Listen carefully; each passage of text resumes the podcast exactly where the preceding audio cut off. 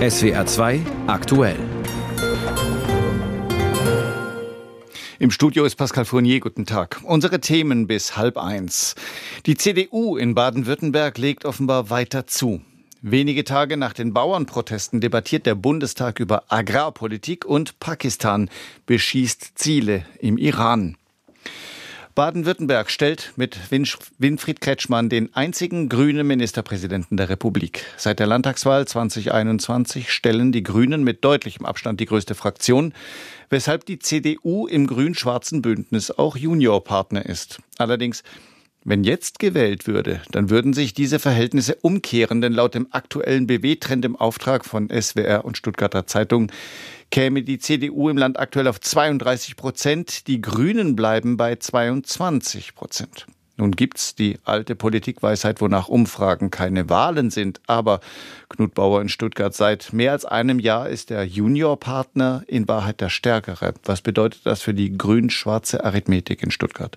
Dass sie gehörig durcheinander kommt, weil der kleinere Koalitionspartner CDU immer stärker wird und jetzt 32 Prozent erreicht. Das heißt, zehn Punkte beträgt der Abstand inzwischen zu den Grünen. Vor einem Jahr waren beide Parteien in Baden-Württemberg noch gleich auf. Die CDU profitiert wie im Bundestrend von der Unzufriedenheit mit der Ampelregierung.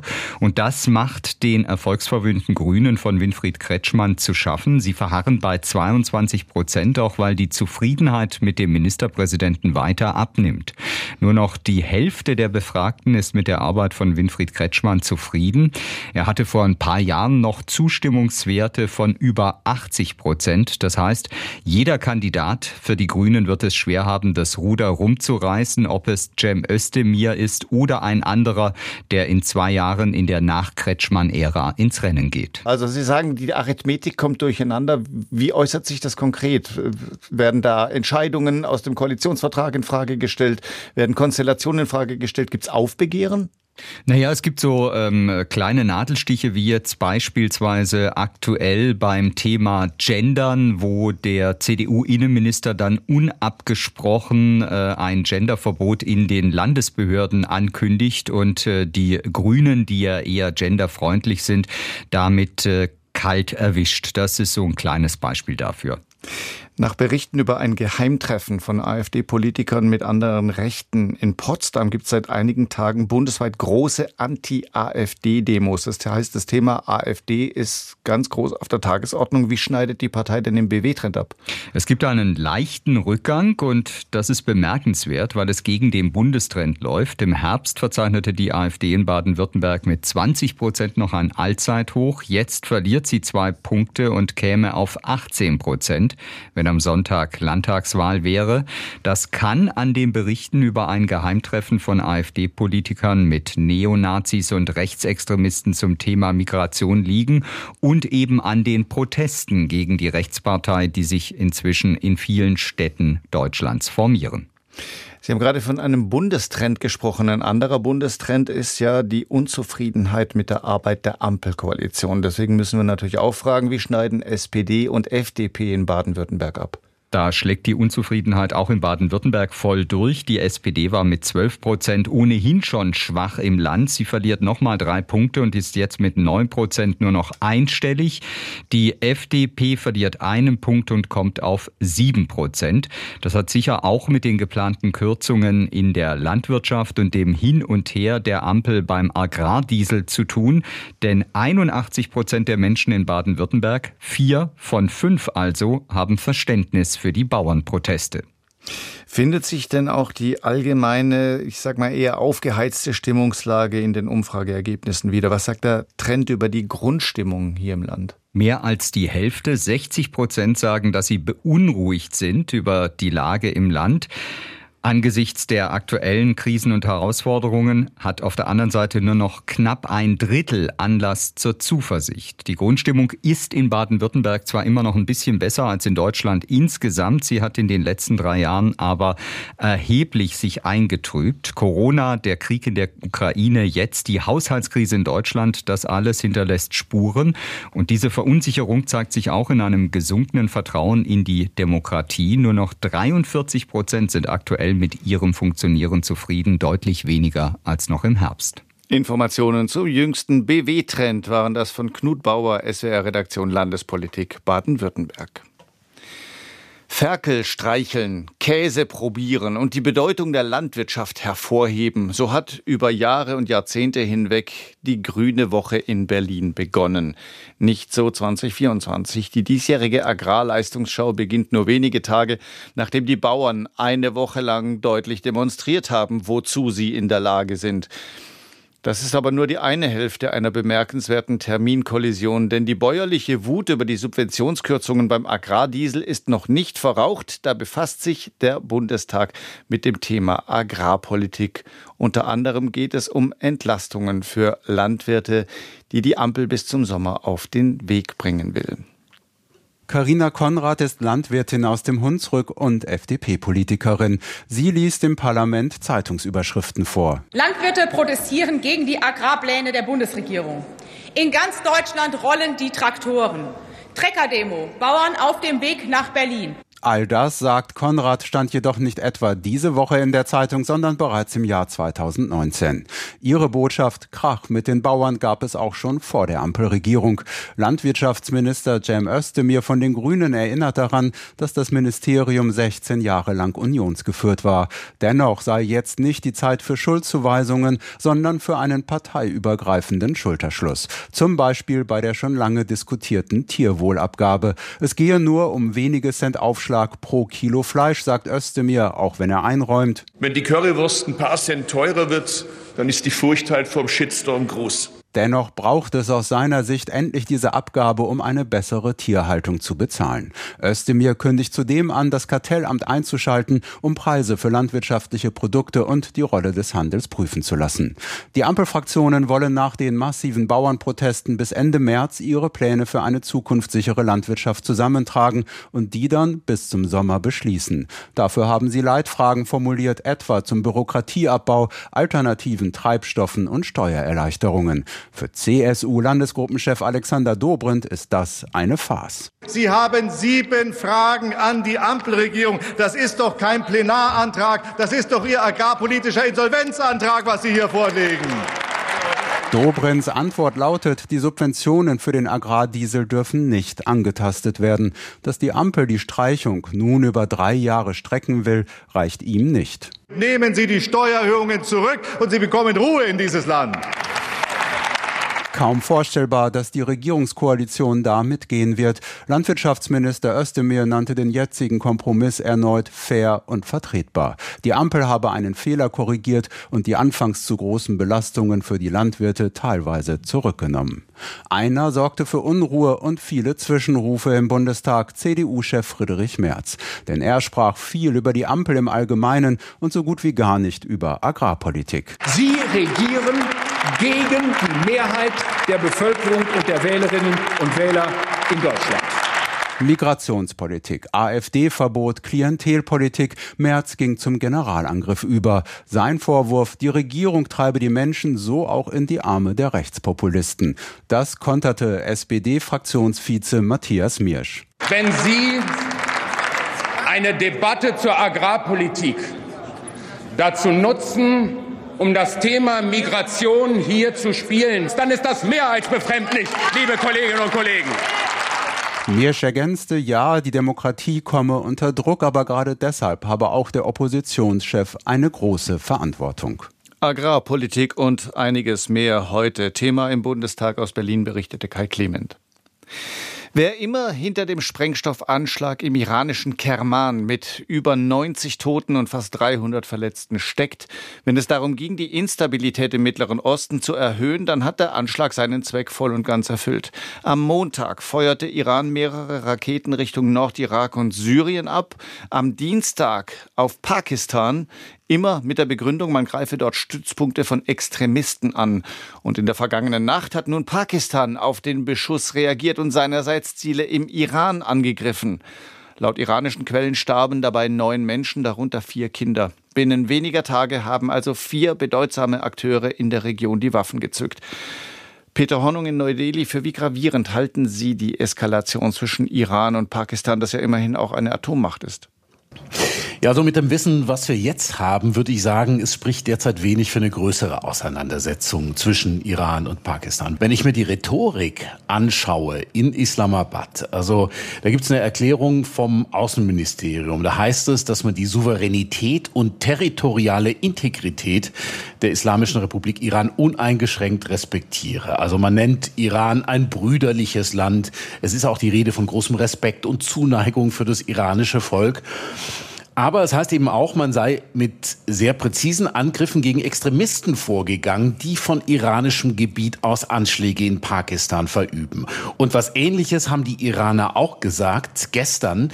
Und insofern glaube ich, dass das nicht auf eine größere Auseinandersetzung hindeutet. Das heißt, äh, beide Seiten wissen, dass es sich im Endeffekt nicht um einen wirklichen Konflikt zwischen Teheran und Islamabad handelt? Ja, so würde ich das sagen. Also das Grundproblem ist ja, dass extremistische Gruppen, dass Terrormilizen, dass Terroristen auf den Gebieten, auf den Territorien Irans und Pakistan agieren und zwar in Regionen, die staatlicherseits nicht so kontrolliert werden. Und das ist eben gerade die Region Belutschistan. Das ist eine Region, die sich erstreckt über den Iran, über Afghanistan auch nach Pakistan. Und da agieren eben diese Milizen. Auf der einen Seite eben die Miliz, das ist eine salafistische Miliz, die nennt sich Jaish al-Adl. Das sind auch Angehörige des Volks der Belutschen. Und die agiert von Pakistan aus gegen den Iran. Und auf der anderen Seite gibt es zwei belutschische Gruppen, die agieren von Iran aus nach Pakistan. Und das Ziel der Angriffe der beiden Staaten sind jeweils die Gruppen in den anderen Staaten. Das ist ein bisschen kompliziert, aber wenn man es darauf reduziert, eben, dass es Extremisten sind, die in solchen unkontrollierten Gebieten agieren, dann versteht man es, glaube ich. Könnte man dann sagen, dass die beiden Staaten sich mit ihren Raketenangriffen sozusagen einen Gefallen getan haben und die Entrüstung nur Show ist? Ich weiß nicht, ich würde nicht so weit gehen zu sagen, dass es ähm, wirklich ein Theater ist oder eine Show. Aber man kann durchaus sagen, dass die Angriffe eigentlich beiden Staaten nützen. Weil es ja darum geht, eben diese unkontrollierten Regionen irgendwie dann doch unter Kontrolle zu bringen beziehungsweise vorzugehen gegen Milizen in diesen Regionen. Also am Ende wird es vielleicht so sein, dass sie sich die Hand geben, Iran und Pakistan, und sagen, wir waren erfolgreich gegen diese Extremisten, bei euch und bei uns. Pakistan hat dennoch den Botschafter aus Teheran abgezogen. Ist das dann sozusagen auch nur für die Galerie? Vielleicht. Also äh, es gibt natürlich die Ebene, die man sieht, ja, das, das Öffentliche, die Entrüstung, äh, die auch geäußert wird, ihr habt unseren Luftraum verletzt, nein, ihr habt unseren Luftraum verletzt. Aber auf der anderen Seite muss man eben auch tatsächlich fragen, wem nützt das denn am Ende, ja? Es kann schon sein, dass die Iraner das eigenmächtig getan haben. Das glaube ich eigentlich auch, dass sie sich nicht vorher abgesprochen haben mit Islamabad. Aber dass sie am Ende dann erkennen, dass es beiden nützt und dass wenn mal der Pulverdampf sich so ein bisschen verzogen hat, dann die beiden Staaten sich auch einig werden, dass sie gemeinsam eben gegen solche Gruppen vorgehen. China hat sich als Vermittler angeboten in diesem Konflikt. Ist Vermittlung dann überhaupt notwendig? Das weiß ich nicht. Wenn man zur Erkenntnis kommt, dass es beiden Staaten nützt, dann vielleicht gar nicht. Aber ansonsten spielt China einfach eine sehr große Rolle in der Region. Es hat natürlich auch ein großes Interesse dran, dass sich Pakistan und Iran nicht plötzlich bekriegen. Ja, Pakistan, die Atommacht, Iran, da wissen wir ehrlich gesagt nicht, wie weit die sind. Und wenn, dann sind sie auch schon sehr weit. Also ein Krieg zwischen den beiden Staaten wäre ja eine absolute Katastrophe.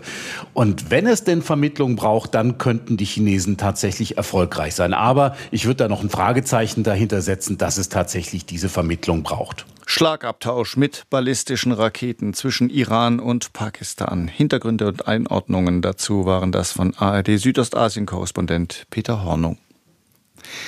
Seit Monaten hofft die Ukraine auf eine ganz besondere Waffe aus Deutschland. Taurus Marschflugkörper. Diese Lenkwaffen werden von Flugzeugen aus abgefeuert.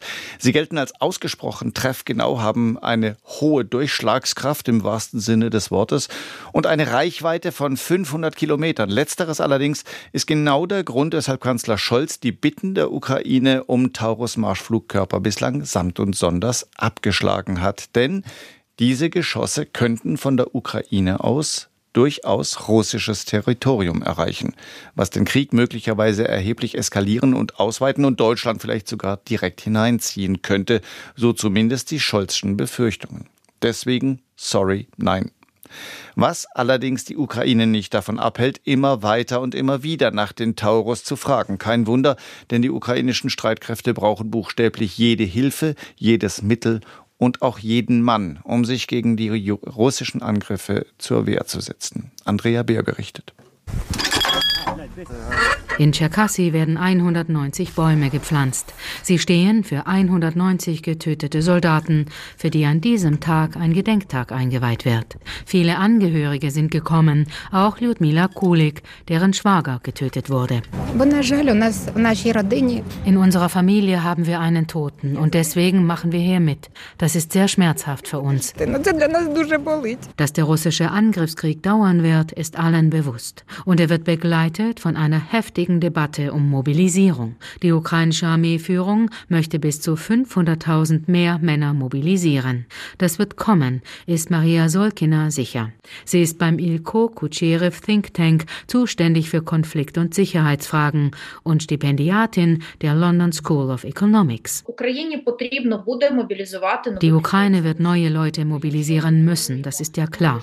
Selbst wenn wir nicht versuchen würden, die besetzten Gebiete zu befreien, sondern nur die derzeit derzeitige Demarkationslinie halten wollen. Die Mobilisierung kommt.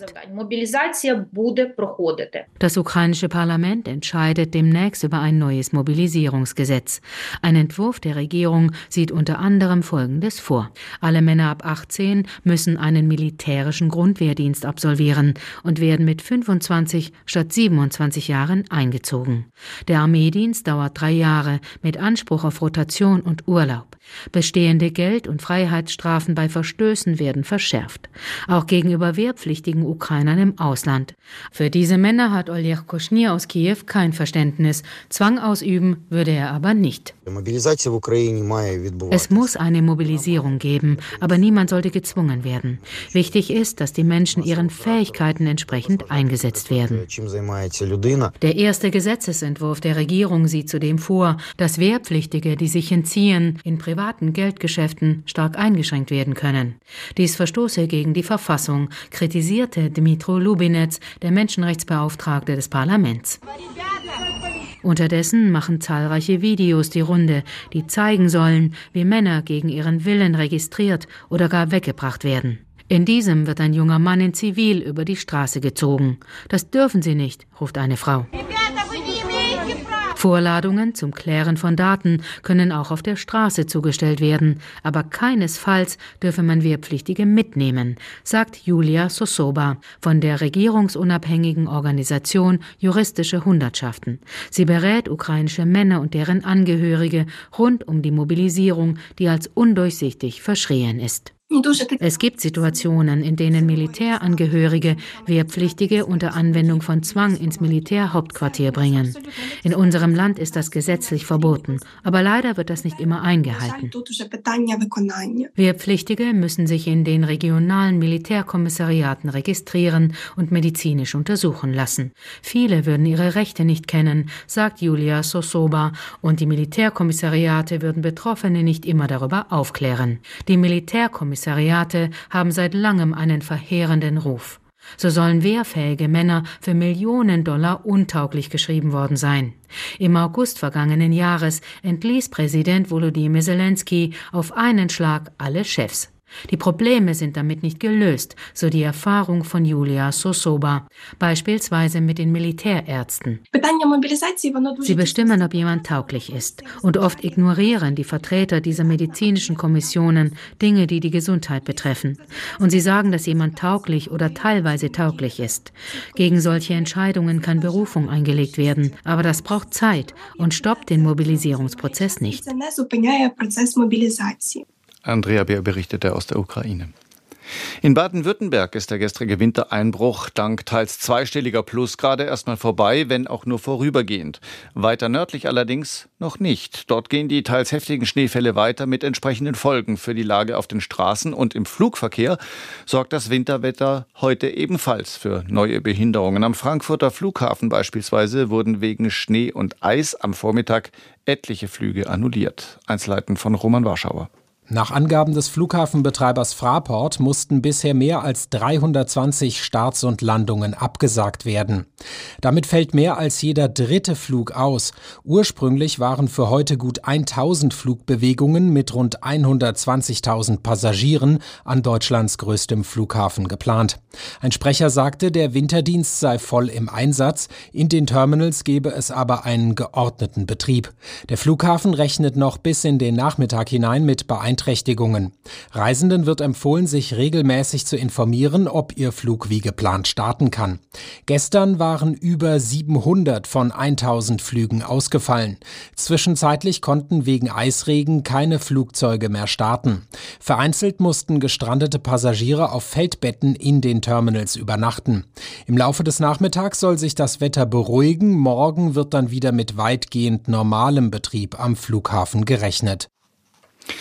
Gestern sind unter anderem in Freiburg tausende Menschen auf die Straße gegangen, um gegen die AfD zu demonstrieren. Anlass war ein Geheimtreffen in der vergangenen Woche von AfD-Politikern, Neonazis und Unternehmern in der Nähe von Potsdam, bei dem man Pläne zur Vertreibung von Millionen von Menschen mit Zuwanderungsgeschichte diskutierte. Solche Proteste kommen für gewöhnlich aus der Zivilgesellschaft oder von politischen Organisationen. Die deutsche Wirtschaft hingegen hat sich lange Zeit nicht positioniert, aber das ändert sich in diesen Tagen. Die Demonstrierenden bekommen deutliche Rückendeckung aus vielen Unternehmen. Stefanie Geisler aus der SWR Wirtschaftsredaktion. Zunächst mal die Frage, warum hat man sich in deutschen Vorstandsetagen so lange zurückgehalten mit Kritik an der AfD, die ja schon länger vom Verfassungsschutz verschiedener Bundesländer als gesichert rechtsextremistisch eingestuft wird? Ja, also jetzt mal abgesehen von der Grundsatzfrage, ob Unternehmen überhaupt in der Pflicht sind, politische Stellung zu beziehen, liegt natürlich ein Teil der Antwort auf der Hand. Es ist heikel, sich als gewinnorientiertes Unternehmen politisch zu positionieren, weil man damit ja potenziell Kunden verkraulen könnte. Die Lufthansa zum Beispiel geht davon aus, dass ein Fünftel ihrer Kunden die AfD wählen. Das berichtet der Spiegel. Bei Einzelhändlern oder auch Autoherstellern dürfte es natürlich so ähnlich aussehen. Und außerdem haben Unternehmen die Sorge, vielleicht zu Recht, die politische Debatte in die Unternehmen mit reinzuholen, weil sie natürlich auch wissen, dass es dort auch durchaus Sympathien für die AfD in der Belegschaft gibt. Diese Zeit der Neutralität scheint jetzt langsam zu Ende zu gehen, spätestens seit das Recherchezentrum Korrektiv Details vom Geheimtreffen von AfD-Politikern mit Unternehmern und Neonazis enthüllt hat. Wer hat sich denn da inzwischen wie geäußert? Also die Recherchen von Korrektiv haben offenbar wirklich eine Grenze überschritten. Mittlerweile gibt es kritische Statements von Unternehmen aus ganz Deutschland. Wir hier aus der SWR Wirtschaftsredaktion haben auch aus dem Südwesten einiges an Rücklauf bekommen. Mit am eindeutigsten hat sich da Daimler Truck-Chef Martin Daum geäußert. Er ist einer von denen, die auch wirklich ganz explizit den Parteinamen AfD aussprechen. Er sagt, das Erstarken der AfD, das schade nicht nur der deutschen Wirtschaft, sondern vergifte auch das gesellschaftliche Klima. Auch der Wirtschaftsverband Unternehmer BW nennt das Kind beim Namen. Da heißt es, nationalistische und fremdenfeindliche Diskussionen, die in Begriffen wie Remigration mündeten, seien einfach unerträglich und widerlich. Ein bisschen zurückhaltender äußert sich unter anderem die BASF. Da heißt es sehr diplomatisch im Unternehmen, gäbe es einfach keinen Platz für rechtsextremes oder fremdenfeindliches politisches Gedankengut. Gleichzeitig wolle man sich jedoch auf, Zitat, politische Sachfragen konzentrieren, statt parteipolitische Diskussionen zu führen. Das klingt jetzt äh, natürlich äh, ein bisschen nach ausweichendem Vielfalts-PR-Sprech, würde ich mal sagen. Es ist aber allen Konzernen natürlich absolut klar, dass ihre Aussagen im Kontext der Kritik der aktuellen an der AfD stehen. Und so ist die Message von Unternehmensseite her schon sehr deutlich. Mittlerweile geht es ja auch nicht mehr nur um höfliche, ethisch korrekte Statements zu den politischen Machenschaften einer Oppositionspartei, sondern es geht eigentlich ganz konkret darum, dass die Pläne der AfD auch der Wirtschaft selbst enorm schaden könnten. Ja, ganz genau. Stichwort Fachkräftemangel. Bundesbankpräsident Nagel zum Beispiel hat dem Spiegel in Davos gegenüber gesagt, es äh, sei gut, Zitat, dass jetzt viele Menschen dagegen auf die Straße gehen gegen die AfD. Er selbst werde sich da auch beteiligen. Wir bräuchten hier nämlich qualifizierte Zuwanderer und die müssten eben auch gerne in Deutschland leben. Und auch beim Thema Investitionen wirkt der Nationalismus der AfD potenziell abschreckend. Das hat Deutsche Bankchef Christian Sewing angesprochen. Er sagt, Investoren, die Deutschland gerade auch wegen der festen demokratischen Werte schätzten, die schauen derzeit mit Sorge auf die Entwicklungen und zögerten mit Investitionen. SR Wirtschaftsredakteurin Stefanie Geisler. Soweit aktuelle Politik und Wirtschaft am Donnerstagmittag.